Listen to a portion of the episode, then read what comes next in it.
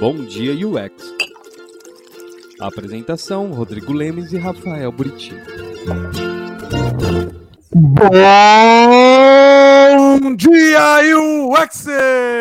Bom dia, bom dia, bom dia, bom dia, bom dia! Mais um episódio de Bom Dia UX nesses três anos já? Quase não, né? Dois, né? Dois, dois, anos, de Bom Dia UX. Estamos na terceira temporada. Ah, a gente começou a terceira temporada. Exato, é, a gente parou, voltou. Inclusive, a gente tem que parar essa temporada logo para a gente poder arrumar umas coisas aqui, né? Tem, tem que parar, galera? Vocês querem que a gente pare? Ah, a gente vai ter que, a gente vai ter que entrar de férias para a gente poder trazer Mas a isso é um problema. reformulação. Isso é um problema, Ah, né? Porque por toda vez que a gente para, vem com uma coisa nova no meio do negócio. A gente se ferra, né? A gente É, traz, exato. faz entrevista com americano, com autor de livro, é É. verdade. A gente sempre, a gente sobe o nível, cara. Mas a gente tem que dar uma pausa, tem que avisar o pessoal aqui que a gente tem que dar uma pausa para trazer um novo layout que, inclusive, é, libras, legenda, um monte de coisa que a gente vai ter que reformular, que aqui nessa plataforma não dá certo. A gente vai ter que ir para outra. Então, eu já tô montando, viu, gente? Tô montando tudo no OBS aqui. Que isso, hein? Já- Spoiler mesmo e foda-se é isso. Ué, total, mas é que eu te- tenho que avisar o pessoal que a gente vai ter que parar um dia, cara. Que eles vão Entendi. ficar sem a gente durante um tempo. É, vamos lá, recados. Bem, o nosso convidado já tá aqui, tá ansioso, sabe? Já tá reclamando que teve que acordar cedo. Todo- quase todos os convidados reclamam que tem que acordar cedo. A gente perdoa, tudo bem. A culpa é nossa. Mas tem uma galera, cara, que já madrugou aqui, né? O Christian, cara, já tava aqui que horas? 6 e 7 da manhã. O Pagano. O nosso convidado, cara, já, já entrou já, ó. Hoje o papo será com uma das minhas maiores referências e inspirações no mundo, around the world, do design de interfaces, ícones e tudo mais. Tu já viu a pressão, né, ô convidado? o convidado de imitação. Ai, meu Deus. Bom Boa, dia. boa, boa, boa, Ó, boa. Sara, bom dia. O Éder, cheguei. Bom dia, meus consagrados. Uma galera já tá aqui. Renato, cara, uma galera. A Renata, Matal, Francisco, um Chama, chama os amigos, chama os amigos, chama os amigos. Acorda a galera aí, manda aquela É, mensagem incômoda no WhatsApp às sete da manhã pra galera. Faz o spam, como o Buriti faz em todos os grupos. Me diz aí, você participa de algum grupo que o Buriti tá fazendo spam? É, Zé Buriti, recados? Temos, temos recados. é, Bom, o CursoCast a gente está gravando ainda, já tem plano de lançamento do e-book, a gente não vai falar detalhes ainda, mas já tem. Ahn, Tem questões aí do workshop de camadas que vai voltar, mas vai voltar ampliado, né? Aquela coisa de que eu vou participar Inclusive, junto a gente tem mais. reunião às 9 horas hoje sobre isso, não é? Exato, exato, exato. Exatamente, Nove? temos hora. Não, É, 11. nove. Temos reuniões às 11 horas da manhã sobre Sei o, o meu- workshop. Meu horário é diferente aqui, mas é isso aí. Temos É, sim. E, e hoje, hoje, Eu te hoje, no mandei o WhatsApp. dia. Exato, exato. Eu, eu- ó, A escolha é se, sua. A se escolha é não sua. for daquele jeito, não vai, tá? Ao Vai. vivo aqui, registrado, A tá? escolha, a escolha é sua. Hoje teria, ou tem, eu não sei, temos que ver- verificar isso aqui. Ah, um encontrão do Telegram lá sobre avaliação heurística. Teria ou tem? A gente tem que decidir até o final dessa live aqui, hein, galera? Então ajude, Ah, nos ajude a Por definir que, que a gente aqui. tem que decidir? Por que, que a gente tem que decidir? Porque a gente precisa de pessoas que tragam um, um case ou falem sobre isso, porque nós dois não nos organizamos para isso, tá?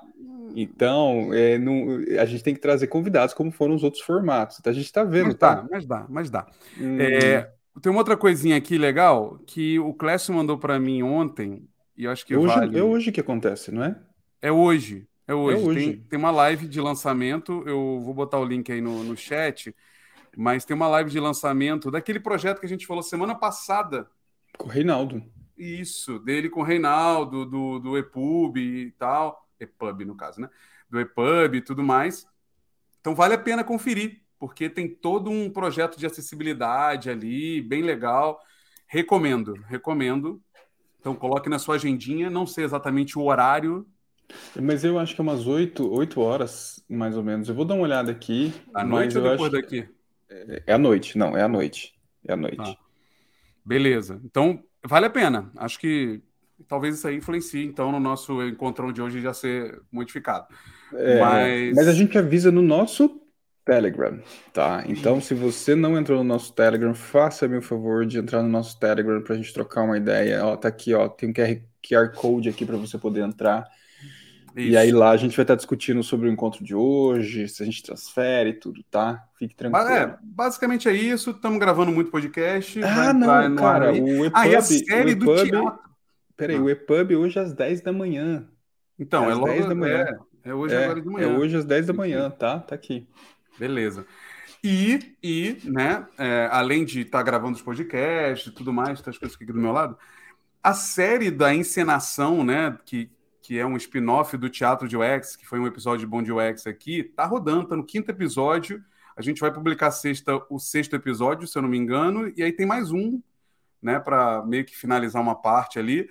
Mas, puxa, assistam, comentem, compartilhem lá, porque está sendo bem interessante o debate. Acho que é isso, cara. Vamos, e vamos... não se esqueça, além de dar like em todos esses vídeos, a gente tem que né, pedir, implorar pelo seu like. Inclusive, dê like aqui no Bom Dia UX, tá? Isso vai ajudar tudo já na, nos algoritmos do YouTube.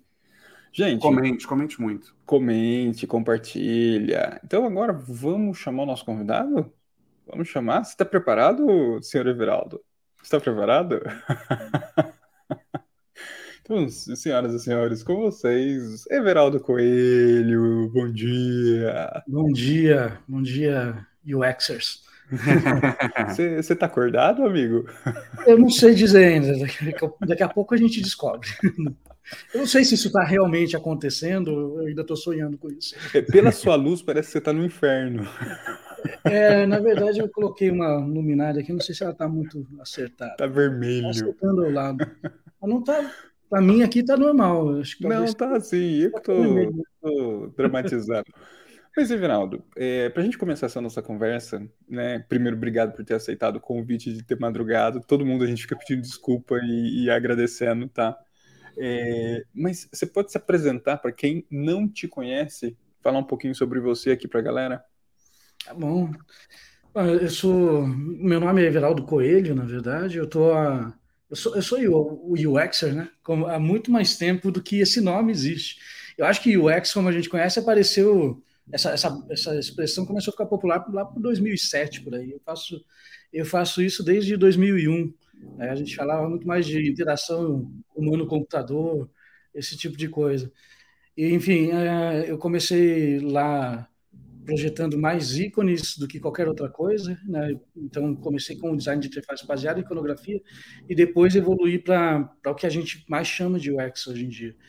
Ah, e faço isso então desde lá do ano 2000 e acabei trabalhando para um monte de, de, de, empresas grandes. Fundei uma empresa chamada Yellow Icon, né, que prestou serviço para um punhado desses caras aí, entre eles a gente projetou Norton Antivírus, projetou um Zip, projetamos é, Firefox até a versão 4, a gente projetou o Orkut com o Google, a gente trabalhou muito intensamente com o Google por alguns anos, o Orkut, e, enfim, trabalhei com um punhado de empresas lá na época e também com a Apple, via Yellow Icon, e por conta disso, em 2009, a Apple me chamou para me juntar a eles, as pessoas lembram mais do meu trabalho por causa ou da Apple ou pelo trabalho que eu fiz com Linux no passado, né? E mas depois voltei para o Brasil, me juntei com um time que uh, da Movile, que fundou o iFood, fundou o Play Kids, onde eu conheci o Lemes, um trabalho muito bacana que a gente fez lá. Uh, trabalhei também como CPO na 99, né, que é a nossa aqui concorrente do Uber, foi a gente foi também o primeiro unicórnio brasileiro na né, empresa que a gente vendeu pela, pela primeira vez chegou valuation de, de um bilhão de dólares. Uh, trabalhei um tempo no PicPay também, no Pipefy, uh, e agora estou como diretor de UX uh, no Jus Brasil. E acho que é isso. Eu fiz aí um resuminho de, de quem eu sou e o que, que eu fiz até agora. Não, perfeito, cara. É um pouco rodado, né, senhoras é, não, senhores, tem... como vocês podem ver. Né? e, cara, é, é, legal porque as suas passagens, assim, é, principalmente de um tempo para cá, vieram muito concentradas em, em, startups ou empresas modelo startup, né? Uhum. Que, que tem uma, uma e aí vem a dúvida, né? Tem uma pegada diferente para UX designers E você consegue enxergar essa diferença se a gente compara grandes empresas, como você falou. A Apple não é uma longe de ser uma startup, é uma grande empresa, né, uma grande corporação. E se a gente olha depois Pipefy, a própria Móvel, né, Jus Brasil, tem uma grande diferença da atuação de um ex-designer de uma grande corporação para uma startup, do seu ponto de vista? Cara, tem, eu acho que tem muitas, na verdade, mas eu, eu, eu diria que o, o, o mais difícil e melhor também ao mesmo tempo é a escassez de recursos. E ela é necessária para a criatividade. Eu acho que você é mais criativo com certos limites. O, o limite é importante para a criatividade, sabe? É, então é, é, com ele que você consegue as coisas. Imagina que você quer fazer um foguete para ir para a Lua. Para você ir para a Lua, você tem que lidar com limites. Se você não tiver que lidar com limites, você, você falha. Então, por exemplo, uh, para chegar na Lua, você tem que vencer a gravidade. Né? É essa força invisível que te mantém no chão. Então, você precisa projetar para isso. Você também tem que uh, entender que a vida no espaço não é possível do jeito que ela é aqui. Então, você tem que criar alguma coisa. Então, você vai ter que estudar aerodinâmica, vai ter que estudar balística, vai ter que estudar propulsão, uh, e entender os limites é que te faz ser criativo. Eu acho que as startups elas lidam com um ambiente de maior escassez de recursos, fomenta para caramba a criatividade. Tanto é que empresas maiores, como a, Apple, né, até hoje, se mantém muito parecida com uma startup, porque ela intencionalmente limita os recursos para a criação. O limite é fundamental para a criatividade. Boa. É interessante. E é interessante você falar a questão da criatividade, né? Porque daí você tem que se virar nos 30. Mas, de certa forma, isso, isso, isso não atrapalha a visão de experiência do usuário, da qual você precisa. Hã? Quem que morreu? Sua Luminária? A luz, a luz. Coloquei outro aqui do É olho gordo, cara. Alguém tá com inveja da sua luz. É, aquela é com bateria, eu acho que eu não carreguei esse negócio. Não. Mas eh, aí eu tava, tava comentando, né? Você não acha que essa escassez, algumas vezes, ela é, ela é danosa para você conseguir trazer o que precisa mesmo quando a gente fala de experiência do usuário? Tudo bem que a pessoa tem que ser criativa para se virar nos 30. Mas é exatamente aí que tem um contraponto, né? É, se a pessoa não consegue se virar, se ela não tem um jogo de cintura, isso acaba sendo um problema quando a gente fala sobre essa questão de olhar para o usuário. Eu estou sendo meu advogado do diabo aqui, tá? Porque a gente sim, fala exatamente o contrário. Mas eu queria entender seu pensamento sobre isso. É, na verdade, é um problema. Eu acho que isso torna a gente mais criativo. Você tem que, realmente, você colocou a ideia, você tem que dançar, tem que balançar ali para se, se, se virar nos 30.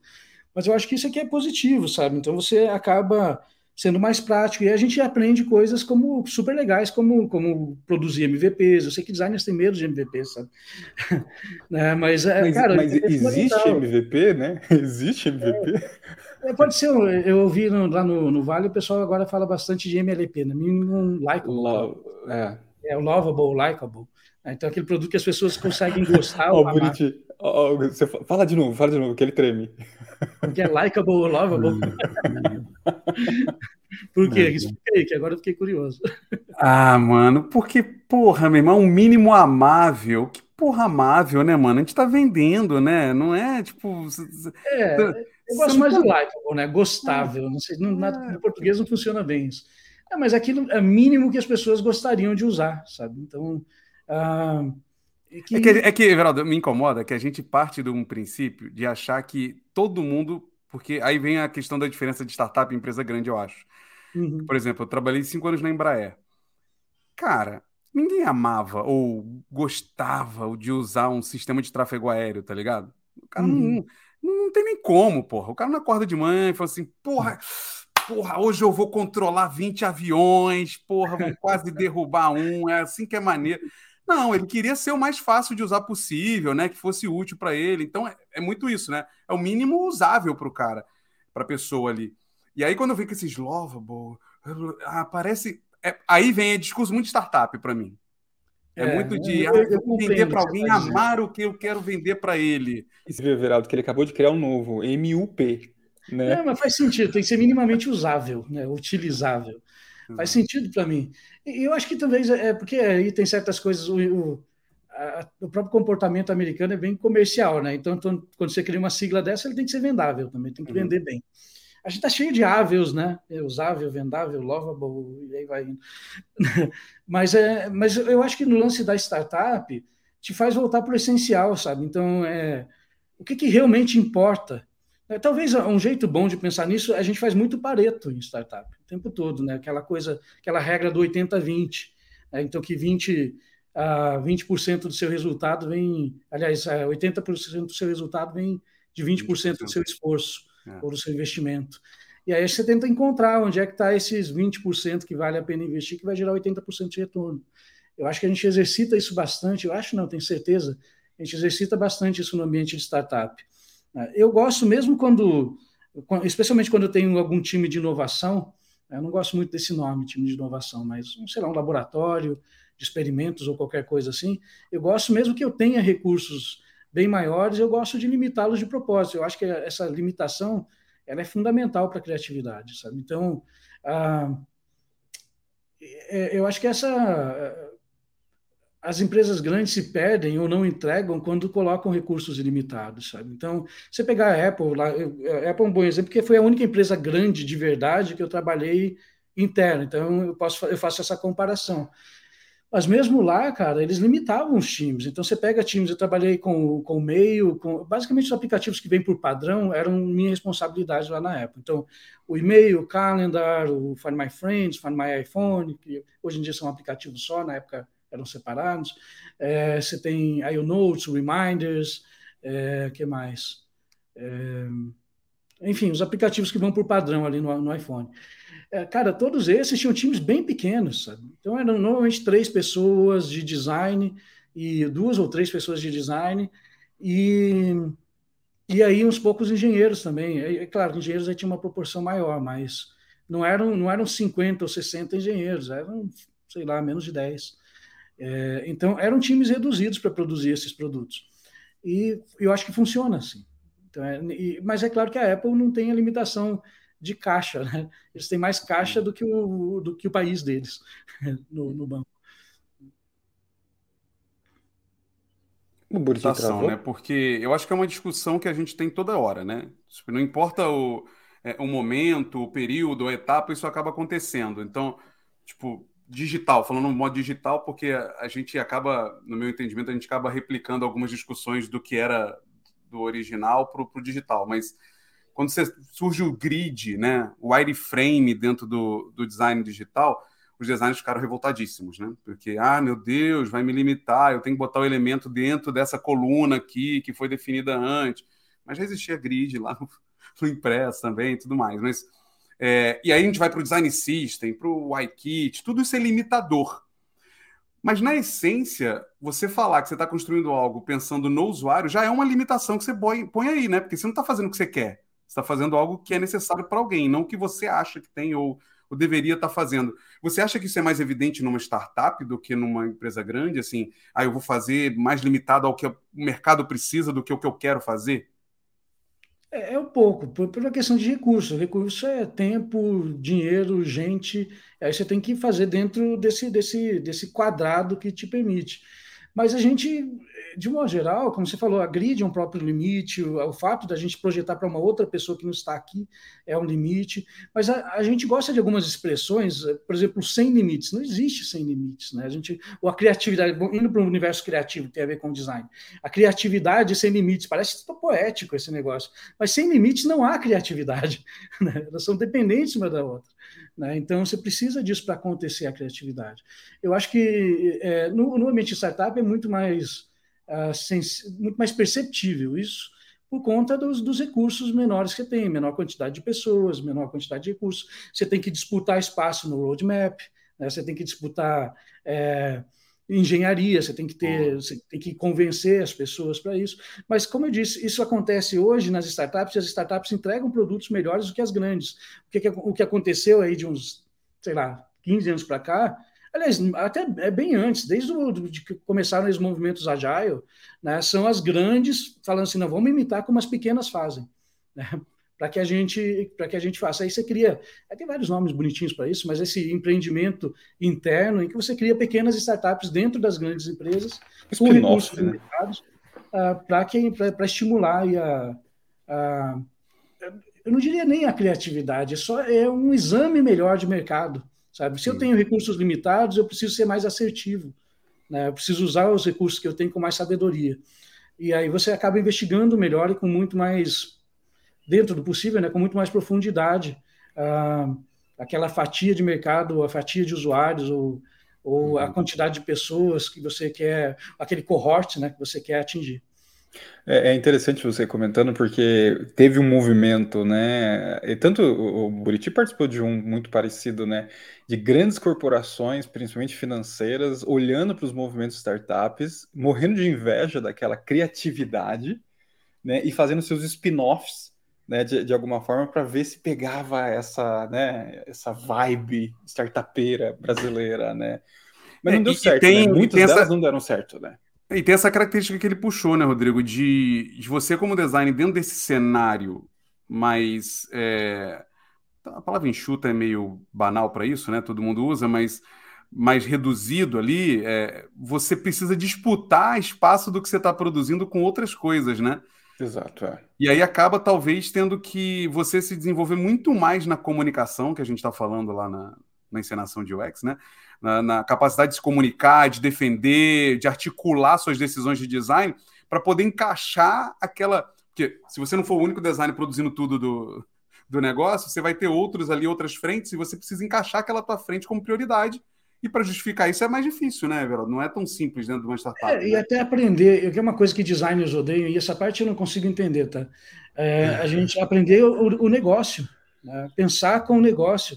Designers têm não são todos, né? Mas eu acho que quanto mais júnior você é, mais resistência você tem a pensar como um negócio. Inclusive, eu acho até que o próprio nome UX é um nome injusto. Eu acho que devia ser um UBX, o BUX, sabe? Porque tem que ter business aí. O que, o que os designers às vezes não entendem e precisam mergulhar e entender o negócio é que sem negócio não tem UX. Porque essa conta tem que fechar em algum momento. Né? A gente tem que pagar a conta no final. Então a gente só vai criar produtos incríveis, com usabilidade incrível, com experiências fenomenais, se tiver um jeito para fechar essa conta.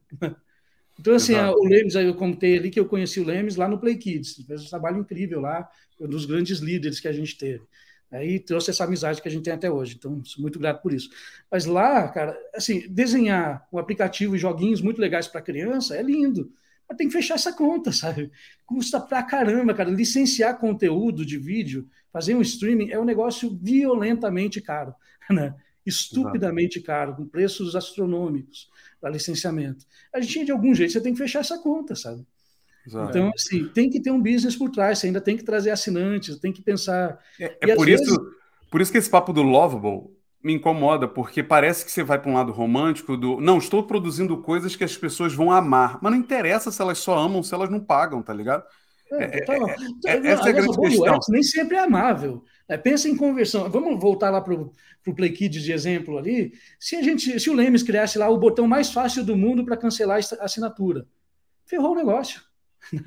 e aí a criança mesmo sozinha esbarra no negócio lá e cancela a assinatura, e aí a recorrência é o que faz o Play Kids ah, como outros produtos, muitos outros, como Netflix ou qualquer streaming, funcionar, é o pagamento recorrente. Se você facilita demais, você não pode impedir o usuário. Mas se você facilitar demais um cancelamento de assinatura, você ferra o negócio. E sem negócio não tem UX, não tem criança feliz, né? não tem pai calmo e confiando de que a criança está vendo conteúdo educativo. Enfim, aqui eu estou usando aqui um exemplo de, de produto para família, mas você consegue visualizar isso em qualquer tipo de produto. É. É, esses dias eu estava dando aula e aí um, um designer que trabalha em uma startup falou para mim, é, Rodrigo, cara, é, e a gente estava falando sobre processo de UX, né? Então a gente estava passando pelo processo de UX, né? Aí, ali pesquisa, aquele padrão? Um formato caixa ali que a gente sabe. E aí ele falou, cara, na startup que eu trabalho, eu não vejo nada disso. Pelo contrário, eu faço uma tela, a gente joga ela no mercado e, e aí se der certo, a gente melhora, se não der certo, a gente tira do ar. E meu trabalho de UX design é ficar colocando a tela e fazendo o pós-trabalho, não pré-trabalho. E ele falou assim: eu tenho uma impressão de que as startups são as novas agências de publicidade para um designer. Né? Que, que, você acha, Everaldo, disso? É, é uma, é uma questão de diferença de níveis de startup, o Tos até escreveu aqui né, alguma coisa desse tipo, ou, ou também um nível de maturidade do designer relacionado a isso, na sua visão? Cara, eu, eu entendo a frustração dele, eu ficaria frustrado também. Mas o que, que acontece? Toda startup, o que, que é uma startup? É um grande experimento. Né? É um grande experimento em validação. E você tem várias maneiras para validar esse, esse, esse experimento. Uma delas é fazer isso que ele disse, que é coloca no ar, mede o resultado e, e se não funcionar, tira do ar. Para certos produtos isso funciona. Não é o meu, de jeito nenhum meu jeito favorito de fazer produto, tá? Mas eu, eu não, não sou contra ele. Né? O que eu não gosto é que você vai se expondo demais ali. Então você expõe coisas inacabadas. Mas é um jeito de validar produto. Para algumas coisas é, isso, isso funciona. É um risco calculado, né, Everaldo? Como que é? Tem que ser um risco calculado aí nesse caso. Exatamente, né? exatamente. Ou espera-se que seja, né? É. Não, mas é um risco calculado, cara. A partir do momento que você não tem porra nenhuma, você não, você não vai perder nada se você fizer isso, tá ligado? Você não tem uma empresa ainda. Que essa é a real, uhum. né? Você ainda não tem uma empresa. Você não tem um negócio sustentável. É exatamente, até isso, você está validando o negócio. Não está é. não tá pronto. Né? Aliás, produtos nem ficam prontos, essa é outra história, né? Pega assim, o Orkut ficou pronto, o Facebook ainda não. Fica pronto quando acaba. Porque se não se, se, se, se não se, se tá bom é porque está melhorando continuamente, então ele não fica pronto. Né? Ah, mas aí assim, você falou ali, Rodrigo, sobre a semelhança de, das agências de publicidade com, com, com as startups. Tem sim algumas, sabe? Inclusive esse, todo esse movimento Lean, né, que nem começou numa startup, começou na, na, na, na Toyota, que é gigantesca, né? mas uh, mas esse movimento Lean que ficou popular entre as startups por causa do livro Lean Startup, lá do Eric Rice, Rice não sei como é que diz o nome dele. Né? E, uh, ele, ele não é muito diferente do marketing de guerrilha, sabe? Que é aquela coisa, como é que eu atinjo a maior quantidade de pessoas com menor recurso? É, tem outros nomes chiques, como growth hacking também, mas é muito parecido. As coisas se, é, é simplesmente como é que eu consigo o melhor resultado com o menor investimento, com o menor esforço. Então, sim, tem muitas semelhanças, mas mais importante que tudo é encontrar o jeito certo de validar. E, e eu acho que os, os, designers têm que parar de brigar com o negócio. O negócio não é contra o usuário, o negócio é a favor do usuário. Né? Sem o negócio não tem usuário, não tem produto. E entender que a gente tem que encontrar jeitos de validar as nossas ideias. Agora, o jeito que esse menino comentou ali, não lembro mais o nome dele, é, você validar codando coisas e colocar na rua é um jeito muito caro para fazer isso, sabe? Então, design deve funcionar, no meu ponto de vista, especialmente uma startup, mas eu diria que em qualquer tamanho de empresa, como uma espécie de linha de frente que protege a engenharia. Nas guerras antigas, a linha de frente é aquele pessoal né, que está ali de fato na frente, como o nome diz, e eles servem para levar flechada mesmo, sabe? Então, assim, os arqueiros, a primeira leva, os arqueiros vão atirar flechas, esses caras nem combatem, eles morrem de flechada, já de cara. E aí vem os, os, os guerreiros um pouco mais experientes atrás, eles atacam, ou com cavalos, ou eles correm com espadas, etc. É, os designers, numa certa medida, a gente tem que morrer antes. O que eu quero dizer com isso é assim: a gente valida as ideias em design antes de, de, de trazer a primeira linha de código, sabe? É, é a gente manda as ideias primeiro para morrerem antes de serem Exatamente. trabalhadas. É então, e aí você pega lá e cria um protótipo funcional e você fala com cinco pessoas, que é um número mágico aí que o, que o Nielsen diz, né, cinco ou seis pessoas, valida isso, e se não funcionar, você pega e, e beleza, joga isso fora e faz o outro. E o engenheiro não precisou codar. Quando chega para o engenheiro, você já descartou dez versões que não funcionam. Né?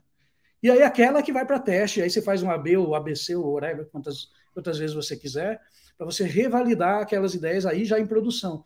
Mas você, nossa função também é proteger a área de engenharia, sabe? É, assim, o que eu aprendi, eu faço, eu faço isso há mais de 20 anos, como eu falei para vocês. Que eu descobri que o jeito mais caro de fazer software é fazendo software. Então, você tem que encontrar um jeito de, é, de, de economizar esse prototipo, valida a ideia, faz protótipo de papel, faz entrevista com o usuário, né, faz, é, enfim, qualquer tipo de teste que você possa poupar aí o tempo de desenvolvimento é, quando possível. E essa é uma coisa que eu vivo bastante em startups, eu acho que todo mundo que está em startup vive. É, hoje em dia, a gente tem um extra aí que foi gerado pela pandemia, que é acabou a praça, né?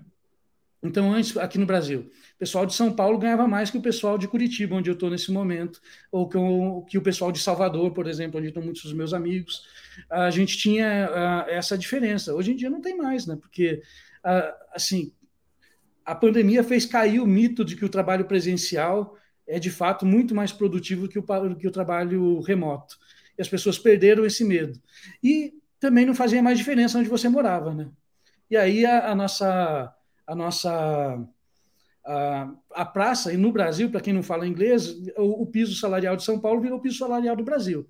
Então, inflacionou o mercado de modo geral. E quem fala inglês, as empresas lá fora também perceberam que não tem mais tanta necessidade de eu migrar o cara de país, que é um trabalho muito caro, muito arriscado, né? o risco é muito grande, o compromisso é muito maior. Mas se a pessoa fala inglês e ela mora no Brasil, não faz diferença nenhuma. E aí o piso salarial também subiu. Então, assim, a gente começou a ganhar igual São Francisco, Nova York Londres. Né? As pessoas contratam de qualquer lugar. E tem uma barreira, uma, tem uma, tinha uma barreira legal também que está caindo aos poucos, né? Que era a forma de pagamento, a forma de contratação, também, aspectos legais que tem caído. E não só legal, também a própria transacional. Era difícil mandar dinheiro de um país para outro. Né? Então, fazer o câmbio. Hoje em dia tem muita solução muito bacana e muito simples para fazer isso. É, e aí o que, que acontece? Reter e, e, e talentos, né, manter a densidade de talento da sua startup, da sua empresa, seja o tamanho que for, ficou muito, mas muito mais desafiador. É, todos os líderes de design, como a gente aqui, têm essa dificuldade. Então, você pega, está perdendo gente todo o tempo.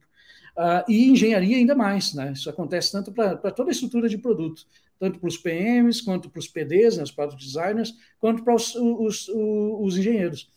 Então, fica ainda mais difícil e mais escasso a gente manter esses talentos, e é mais importante o time de design também atuar como esse grande validador de, de ideias. E, e, é interessante você falar sobre essa coisa dessa é, globalização agora, né? Você acha que você teve a chance de trabalhar né, fora do país e hoje você está trampando aqui também no Brasil em startups. Você acha que é diferente como que um UX designer, um product designer atua no Brasil e como ele deve atuar fora do país, por, até pelo comportamento econômico, social, como que as startups pensam, porque a gente tem muito do modelo Silicon Valley, né? Ah, pô, startup lá, aquele modelo vou trazer para cá. Mas você acha que não é bem assim? Você acha que a própria, a própria atuação do Product Design, como ele trabalha no Brasil, vai ser diferente como ele vai trabalhar lá por, por esses elementos? Eu acho que tem algumas coisas aí que você falou, tá? É, tem, eu, eu, diria que é mais parecido que diferente, antes de qualquer coisa, sabe? Então é mais parecido com o que é aqui no Brasil do que diferente. Acho que tem algumas coisas a favor e contra os brasileiros trabalhar lá fora. Então vou começar do, do positivo, a favor o que a gente tem a favor é que aqui no brasileiro, todo, aqui todo brasileiro sabe que você tem que se preparar para ser engenheiro e também para ser Uber. Né? Você tem que ter aí umas três possibilidades na sua carreira. Então, todo mundo aqui é multi, multicapaz, né? tem multi. Uh, tem várias competências para as várias áreas. E isso é muito visto, é, é muito bem visto lá fora, porque os brasileiros são. A gente resolve as coisas, sabe? A gente é menos. Uh, a gente pede menos ajuda, no sentido que a gente se vira, né? porque é assim que tem que ser aqui. A gente, uh, você não tem tantos recursos, então você aprende a lidar com essa escassez de recursos e você vai se, se virando nos 30, como você colocou agora há pouco essa, essa expressão. Então, essa é uma vantagem legal dos brasileiros, sabe? Aí, as coisas que não são tão boas, eu, eu diria que tem pelo menos duas que são bem interessantes para lá fora. A gente tem uma coisa aqui no Brasil de... A gente é muito humilde, né? E a gente super valoriza essa humildade. Só que essa humildade lá fora, especialmente pelos estrangeiros, e aí eu só tenho, eu tenho bastante experiência com, com, com outras culturas, mas mais fortemente com a americana e com a britânica, que foi eu morei na Inglaterra e morei nos Estados Unidos. E assim, essa humildade ela é mais vista como insegurança, né? Então, a gente chega muito assim, não, eu estou aqui, eu estou aprendendo. Cara, se você disser para um americano que você está aprendendo, ele fala assim, você está no lugar errado, meu querido. Você, você devia estar tá na faculdade, que é na faculdade que você aprende. Né? Ou na escola. Aqui a gente entrega, aqui a gente faz. Né? Então, isso não é muito bem visto. E aqui a gente gosta dessa humildade. Ela é bonita, culturalmente é legal, mas lá fora eles não veem isso da, da mesma maneira. Né? E a outra coisa que aí... É, é, é cara, tem até uma história bonitinha disso. Eu, eu morei na Inglaterra, né? um dia eu estava almoçando com, com, com, acho que eram quatro pessoas. Tinha o Carlos, que era português, né? Uh, dos Açores, lá com a gente, mas que já morava em Londres há uns 10, 15 anos, sei lá quanto tempo, e também tinha morado uns 10 nos Estados Unidos antes, então já já estava mais de 20 anos longe de Portugal. Né, e, e, vivendo em países de, de, língua inglesa. E aí tinha o Ditlev e o Esmen, que são da Dinamarca, e tinha o Martin, que é inglês mesmo, britânico. E, e aí o Carlos falou que ele não tinha, no meio da conversa, não sei mais por que razão, eu estava falando que o meu inglês ainda era muito ruim, meu inglês é ruim até hoje. Naquela época, era 10 anos atrás, era em 2009 isso, é mais de 10 anos atrás, era, era bem ruim mesmo. E aí eu estava falando, falei que meu inglês era ruim e que um dia vai demorar muito para eu perder o sotaque. Eu falei isso. E aí o Carlos comentou: olha, eu não tenho mais sotaque, porque estou há muitos anos vivendo longe de Portugal e vivendo no país de língua inglesa. E aí o pessoal riu e falou: não, você tem muito sotaque, tem muito do jeito português. O cara falou: não, não tenho. Você tem sim, você tem todo esse jeito de português. Aí a gente achou que o pessoal riu e eu falei: como que é o jeito de brasileiro? Perguntei para eles. E aí uh, eles ficaram quietos assim. E aí o Martin falou uma coisa que achei fenomenal. Ele falou assim: brasileiro se encosta. Eu falei, como assim? Ele falou: o brasileiro se encosta. O brasileiro não consegue ficar. O britânico, ele fica. A câmera não vai permitir ver isso, mas o britânico ele senta numa postura perfeita, né? Assim, linda, né? Ele, ele é super ereto, né? bonito de pé também e sentado. Então ele tem toda essa postura. E a gente Uh, a gente não, a gente se encosta para trás na cadeira, né? a gente se esparrama, né? o brasileiro se esparrama. Se você está de pé, e aí ele falou: se, se o brasileiro está de pé, ele procura, ele acha a parede e se encosta na parede. ele procura uma mesa e se encosta na mesa. Né? E, e aí eu achei muito engraçado isso que eu fiquei vendo para o brasileiro, de fato é isso. Agora, o que o Martin não sabe, que é muito maior, porque isso está muito mais profundo na nossa mentalidade, na nossa cultura, do que só se encostar na mesa ou na parede. A gente se encosta de todo jeito. Né? Então, a gente acha que os nossos pais nos devem alguma coisa, né? que os nossos pais têm que nos, nos garantir aí uh, certos confortos e etc. Eu, hoje eu sou pai, eu estou com 43 anos, né? e o que eu percebo sendo pai é que assim a obrigação de um pai é nutrir e educar até que os filhos sejam capazes de fazer é, por si mesmo, por si só. Todo o resto é um favor. Todo o resto você faz um favor que você está prestando. E isso é o que os meus pais me prestaram e que vocês, como pais, prestam aos seus filhos. Uh, e a gente tem essa sensação de que os pais nos devem. Quando os pais não resolvem, a gente acha que o governo tem que fazer alguma coisa pela gente. Né? Então a gente se encosta primeiramente nos pais, depois no governo. A gente acha que o governo tem que garantir para você aposentadoria, tem que garantir para você é, a educação, tem que garantir para você, enfim, é, bem-estar social e segurança de, de todas as maneiras. Estou dizendo que o governo, a gente não, não, sou contra, a gente, o governo nos deve sim certas coisas, na, na prática a gente paga eles para que façam isso. Mas a gente se encosta no governo. E, em última instância, se o governo falhar, se a família falhar, você se encosta na religião, você se encosta em Deus. Porque Deus tem que fazer alguma coisa por você. Mas, basicamente, a gente, como brasileiro, acredita que alguém, em algum lugar, tem que fazer alguma coisa por você, menos você. E aí eu acho que é isso que, é, para concluir meu raciocínio aqui, lúdico e filosófico, é, é um problema dos brasileiros a gente achar, a gente ter pouca iniciativa, sabe? A gente resolver menos é, a gente mesmo as coisas e esperar que alguém em algum lugar resolva. Então, esse é, e lá fora, essa proatividade é, é fundamental, sabe? Ninguém vai resolver as coisas para você, você mesmo tem que ir atrás. Interessante, interessante é, notar essa diferença, né? O, o próprio Pedro Lali, Pedro Lali, olha lá, o Pedrão tá aqui, ó. Aí, a gente trabalhou junto, né? Ele falou: humildade brasileira é traduzida como insegurança, né? É, lá fora. Uhum. Ainda temos a, a síndrome de vira-lata aparecendo. Inclusive, ele falou disso aqui quando ele veio também falar um pouco com a gente no Bom Dia Rex. É interessante você trazer isso, né? É, eu, eu, eu, gostei muito da parte que você comenta sobre. É, é, vi, estou aprendendo. Não, não amigo, aqui você tem que entregar, aprender, você, você volta, olha para é, fora. Né? A gente só tem que. A gente fala muito disso aqui, da questão Falamos, do, exato. Do, tipo, ah, o estagiário, o júnior, tem que aprender, não tem, mas. Mas a gente também tem que tomar cuidado porque nenhuma das, nenhuma das culturas é melhor ou pior, né? Também tem esse ponto. Assim. Então, tipo, por exemplo, o, o inglês e o americano tem um, tem, um, tem um jeito dele, né? assim como o alemão tem o dele, etc. A gente falou daquele livro The Culture Map, que é bem interessante sobre isso também. Mas. É, é, e aí a gente sim, acho que até os latinos eles têm essa pegada muito que o, que o Everaldo estava citando ali, né? E português também. É, eu tá? acho que é mais latino que brasileiro, até, sabe? É, e, e, o português também, tá?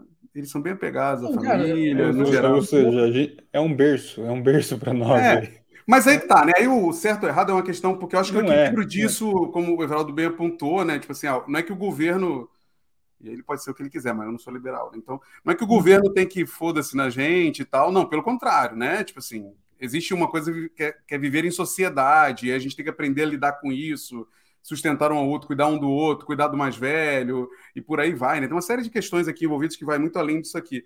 Mas é interessante ver que, é, acho que de tudo isso, o interessante é que, como designer, a gente vai ter abordagens diferentes para atuar numa startup, numa empresa grande, num outro país, porque você também tem uma forma diferente de se portar para essa galera, se relacionar com essa galera, e não significa que você tem que mudar ou se adaptar, mas encontrar um caminho para aquilo, na startup também, na empresa também. Mas isso é um desafio porque a gente a gente trabalha numa profissão que permite que a gente navegue muito, né? Algumas estão sempre fixas no mesmo ponto, né? Tipo, geralmente sei lá, um advogado está sempre no mesmo ponto ali, atuando com as mesmas coisas, ele não varia tanto, né? Tipo, ah, um criminalista, sei lá, não sei se eu tô falando merda, mas uh, o design geralmente ele varia mais, né? Tipo, eu trabalhei na, na, na Embraer com um avião, sistema de tráfego aéreo, depois fui trabalhar numa startup do banco, depois eu fui, sabe, coisas muito diferentes, né? Então, acho que essa percepção de que a gente precisa entender que o contexto em volta é muito diferente e a forma de entregar também tem que ser diferente é muito importante, né? Sim. É, e até o, o trabalho de design é, é, é, muito parecido também em algumas coisas, sabe? Com Yellow Icon eu trabalhei com muita coisa diferente, sabe? Então a gente fez desde, uh, sei lá, desde software de compactação como o WinZip até a interface do acelerador de partículas na Europa. A gente fez coisas estupidamente diferentes. Mas tinha uma coisa que é comum a todas elas, que é a pessoa. No final das contas, a gente faz para gente. A gente faz design para pessoas. E é isso que é bacana, sabe? Então, assim, você não vai. Uh, uh, você não faz, sei lá, jogo para PlayStation, né? ou jogo para Android ou para iOS. Uh, você faz jogo para pessoas que se interessam em, em, em, se divertir ou passar algum tempo. E aí, você tendo o ser humano como a medida, né, como central para todas as coisas, aí o trabalho de design fica mais semelhante. Então, eu, eu acredito que há muita muita variação no design, mas ainda tem um elemento comum. Então, eu já trabalhei em fintechs, agora estou numa law tech, que é algo muito novo para mim. Estou né? só sete meses no Jus Brasil, tem sido uma jornada bem estimulante, especialmente pela diferença desse público, né? que é o, o público do, do direito ou o público que precisa ter acesso à justiça. É, é bem interessante isso. Mas, cara, no final é todo mundo a gente. Né? Tem aquelas coisas comuns das pessoas que funcionam para qualquer um. Então, tem essa, tem essa similaridade, mesmo com as diferenças de produto que é muito, muito, muito interessante. Sim, é, é legal também, né? Pô, Bom UX totalmente democrático, é legal ver as perspectivas diferentes, né? Ó, o Thiago Amorim trouxe aqui um comentário bem interessante sobre o que a gente estava falando, ó. Como moro no subúrbio, subúrbio carioca, não vejo muito isso. Olha como é, é a realidade ali para ele, né? A cultura é do se vira nos 30 o capoeira esperando o golpe e se virando para driblar. O que o Bruce Lee falava para se adaptar como água. Uhum. Né? Que ele comenta, né? Como, como sou do subúrbio carioca, não vejo muito isso. Na minha realidade, temos que nos virar no 30, né? Complementando. Né? Tamo junto, Thiago. Tô, sou, sou meia, do meia, sou do meia. Essa é a verdade de sapateira, tem que se virar no, com um pouco recurso aí. Exato. Tem algumas perguntas aqui que eu acho que vale a gente trazer, né, Buriti? Por exemplo, ó. Oh, manda aí. Ó, o Toss trouxe aqui, ó. Essa narrativa romantizada lá, o lovable, que a gente estava falando, likable, é uma retórica comum em startups como uma estratégia de persuasão, assim como as agências de publicidade faziam no passado próximo? Desculpa, eu não entendi bem a pergunta. Deixa eu, tipo deixa assim, eu ele, está ele tá comparando tipo, a narrativa romantizada, uhum. né? De, de, criar um, um, novo título, por exemplo, né? Parece que é uma retórica comum em startups. Será que isso não é um, algo similar que, inclusive, a gente comentou, que as agências também usavam para criar uma retórica para revender, para né, reformular? É, pode ser, acredito que sim. Né? A gente funciona em startup, a gente tenta usar em termos de processos, né, de criação, de condução, do, e do, dos produtos, você tenta usar frameworks, né, ou modelos de trabalho aí que já são validados. E aí você meio que vai repetindo essas, essas coisas. E a, o movimento Lean Startup que falou pela primeira, ou formalizou, o MVP já existia antes, né? Mas o Eric Reis fez ficar mais popular. Ele, uh, enfim, foi muito bem aceito pelas startups de modo geral. Eu acho que sim, tem um pouco desse discurso mesmo. Aliás, que, que não é nem certo nem errado. Eu acho que até o, o, o Brit falou alguma coisa interessante ali agora há pouco sobre. A gente falou da cultura né, do Brasil versus a cultura de fora, e, se, e a gente e falou muito, muitas vezes ali a questão de sobre certo e errado entre essas culturas. A verdade é que a maioria das coisas não são nem certas nem erradas. Né? A gente é que gosta de moralizar e pintar o mundo de preto e branco. O que eu quero dizer com moral? Né? A gente fica dizendo que isso é certo, isso é errado, fica dizendo isso é preto, isso é branco, mas a verdade é que a maioria das coisas não são nem certas nem erradas. Né? Só são o que são.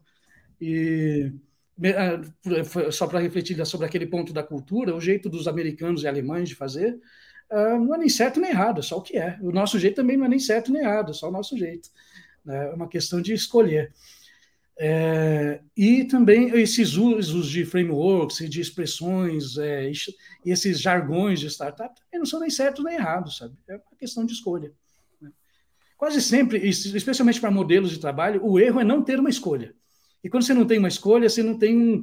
O, que, o processo ajuda a, a gente a produzir melhor, a todo mundo ficar na mesma página, a todo mundo saber como colaborar um com o outro. Né? E o, o que às vezes é ruim no ambiente de startup é não tomar decisão por um tipo de processo. Porque aí você. Aí todo mundo fica desalinhado, né? todo mundo vai de, atua de maneiras diferentes, com visões diferentes. Então, seja um modelo Lean Startup, seja. Pensa aqui, voltando para o design especificamente, né? é, eu vejo muita discussão de processo em design. Então, você pode usar um Double Diamond, que é o modelo Design Thinking, você pode usar o Job to be Done, você pode usar Design Sprint do Google né, para criar novos produtos. Você pode usar, que mais? Tem a árvore de soluções e oportunidades, da Teresa, esqueci o sobrenome dela. É, tem aí um punhado, tem até um framework brasileiro que eu descobri recentemente chamado Sexy, que é muito engraçado e que funciona de verdade. Cara, o importante é você escolher um, sabe? Nenhum deles é errado. Né? Mas é interessante escolher um para que todo mundo na empresa fale a mesma língua, né? E aí até vai para o modelo de startup, o modelo lá que o, que o, que o Eric Rice é, popularizou. Importante escolher um, né? e todo mundo está no mesmo. É, e eu acho que o, o interessante é entender a sua, a sua particularidade dentro desse contexto, né? Então, quando a gente fala de tipo do jeito brasileiro e tudo mais, eu, até, até a página que você fala do, da humildade excessiva, eu tô contigo, que eu acho que a gente precisa trabalhar ela, porque isso pode atrapalhar, pode atrapalhar aqui também no Brasil, no Brasil também, né? Não só no, na gringa trabalhando.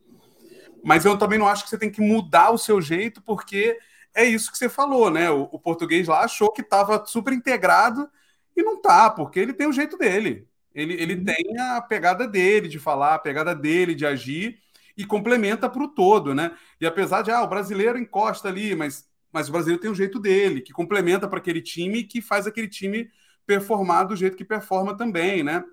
Então acho que não pode querer fugir disso do tipo, ah, então vou é, eu vou me moldar aquilo, né? Eu vou tirar as minhas características de brasileiro, não, que nem é possível, né? Dependendo. Dependendo do que você foi para lá, né? É os designers de publicidade, aí mais é o modelo de agência, cara, em Londres, os caras os caras adoram brasileiro, adoram mesmo. Assim, eles têm orgulho de dizer, olha, contratei um brasileiro, e eles falam só isso, como se só dizer que é brasileiro já é o sinônimo de que o cara é muito bom. Sabe, como dizer, olha, contratei, como dizer que contratei um jogador de futebol brasileiro, que aí é um sinônimo de que esse cara é fera, sabe? Ou no, no, no time de basquete americano, né? Você contrata um americano, você já vem com como só isso já é um atestado de que ele é bom. Em Londres, nas agências de publicidade, o pessoal costuma dizer isso, cara, trouxe um designer brasileiro para o meu time, como só essa informação sendo suficiente para atestar de que esse cara era fera, é, é fera, sabe? Isso é muito bacana. Então, não acho que a gente tem que mudar o nosso jeito, não, a gente tem que aprender com ele, né? E, e aprender o jeito dos outros também, para que a comunicação flua, né? E se você chega lá, o Lali está na Alemanha, se eu me lembro bem, se ele chega lá com esse papo de que, olha, eu estou aqui para aprender, o pessoal fala: não, desculpa, querido, você está no lugar errado. Todo mundo aqui está para aprender, porque isso que é startup, a gente está aprendendo todo dia. A gente usa a metodologia científica né, de experimentos, validações, para aprender, mas não é uma escola. Né? Mas, aqui no Brasil as empresas são escolas, e elas se veem assim, não tem nenhum problema. Né? Ah, é diferente, a gente, a gente traz gente júnior para aprender, é, é o jeito que o país é. Mas se você não tiver a visão certa de como o estrangeiro é, quando você chega lá, você meio que se queima ou, é ou que, acaba... É que esse ponto, do, esse ponto do brasileiro talvez esteja muito atrelado ao que o Francisco falou no chat aqui da realidade social brasileira, que é outro tipo de, de realidade, é outro preparo que se tem, é outra necessidade de suporte que tem, né? Assim, né, é por isso que a gente falou do governo. Tipo, cara, o governo precisa ajudar, sim, tem o papel de ajudar aqui, porque a realidade social aqui é muito diferente de uma realidade, sei lá, não sei que eu não morei lá, mas na Inglaterra e tudo mais. Então, acaba absorvendo essa característica diferente, né? Não tem como, assim. Mas eu acho que do todo que a gente está falando, o legal é, porra, beleza, tem diferença de uma startup para uma empresa. Mas o maneiro mesmo é você carregar esse background, essa, essa experiência que você desenvolveu, seja numa empresa grande, seja numa startup, e caminhar e transitar de uma para outra. Porque isso é valorizado. Né? Lá no começo, o Tosh pergunta de que, é, é, de que estágio da startup que a gente está falando, né? Ele, ele falou, ele fez essa pergunta. E a gente, quando a startup está no zero mesmo, puta, ela está ali numa correria e tal. Mas quando ela começa a ter investimento forte, crescer, ter mais grana, ela já começa a contratar. O próprio PicPay que você estava, ela teve um período aí que ela saiu contratando gente de banco, assim, para tudo quanto é lado, porque ela precisava de gente com uma baita experiência naquele troço ali. E, aí o desafio é fazer isso funcionar dentro do contexto que está da empresa ali. Mas uhum. ela precisa de uma galera que não é de startup, mas é do modelo anterior para trabalhar de alguma forma, né? Então, é, é sim, tem momentos para cada uma. Você vai escalando, você tem que trazer os talentos top do mercado, com mais experiência especialmente no caso de uma fintech, como é o caso do PicPay. Né? Então você tem que você tem que ter gente do mercado financeiro de longa data que sabe como destravar muita coisa e avançar. É, é como é, eu disse, e, certo e errado nessa brincadeira. Que... É, o que é interessante, né, é a questão de que eu acho que está muito relacionado à nossa realidade, o fato do brasileiro ter que se virar muito né? Inclusive com escassez muitas vezes, né? Então ele tem que se virar, inclusive profissionalmente, como desenvolver, né? Foi o que você comentou anteriormente, né? E é o que o Pedro traz, né? Eu ia puxar esse comentário mesmo, Buriti. Eu trabalho para uma big tech americana. Observe que os brasileiros são muito mais versáteis que os americanos, fazem tudo e se viram com pouco. Exatamente esse é o ponto né? Porém, tem muito mais liberdade lá de propor, justamente porque é uma questão de como ele consegue trazer um valor fazendo com pouco, deve abrir um espaço muito maior. Né? E eu acho que isso reflete a questão que pega é nós temos a compreensão de arrancar nossa síndrome do, de vira-lata, né? Ter uma autoconfiança. É que a síndrome do vira-lata está relacionada a isso aí, Confiança, Exatamente. autoestima, né? Confiança, né? autoestima. autoestima. É, somos capazes, tipo, apesar da escassez, apesar de, da, da, labuta do dia a dia que o Brasil espreme o brasileiro, né, a gente faz muito com pouco. Né? E isso acaba refletindo no que a gente entrega como resultado dentro das empresas, e lá fora os caras olham e falam, sério, que o brasileiro faz tudo isso? Né? Então, Cara, o é Brasil é uma grande startup. o Brasil é, é uma grande é, startup. É, é para fortes. com a escassez de recursos todos os dias. Então a gente aprende a, a, validar as coisas de maneira rápida, eficiente, a gente improvisa para caramba, e o improviso é maravilhoso, cara. Né? Então, esse. É, claro que, infelizmente, a gente, nesse improviso, a gente constrói favelas, né? que são os puxadinhos que vão ficando, esses, esses puxadinhos sociais. Então, a gente tem todos os ingredientes necessários da nossa própria cultura para ser um bom startupeiro, que é lidar com a escassez de recursos e, e fazer o melhor com esse, com esse pouco que a gente tem.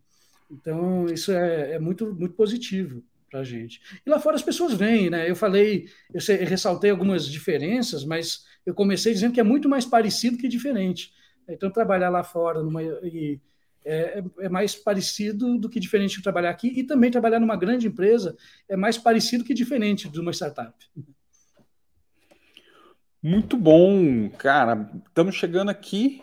Buriti, tem mais questões aí? Não, para mim tá fechado, cara. Fechou.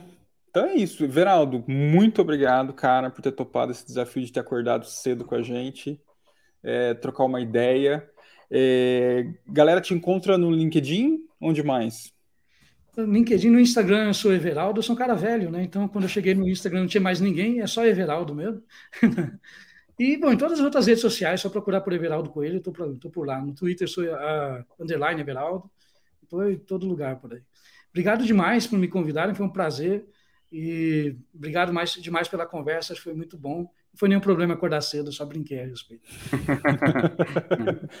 muito bom, gente. Então, obrigado vocês também que acordaram cedo para trocar uma ideia com a gente, assistir esse Bom de UX. E a gente vê vocês em todos os outros programas que tem por aqui. E Bom de UX semana que vem. Continua. Semana que vem a gente tem um super convidado também, né? Toda semana. Até, Toda semana. até junho, julho já está tudo reservado já. Tá tudo reservado. A gente tem uma lista de pessoas que a gente vai fazer acordar cedo, Geraldo. É isso. Muito bom. Muito bom, gente. Obrigadão. Um abraço. Valeu, até mais. Tchau, tchau. Oh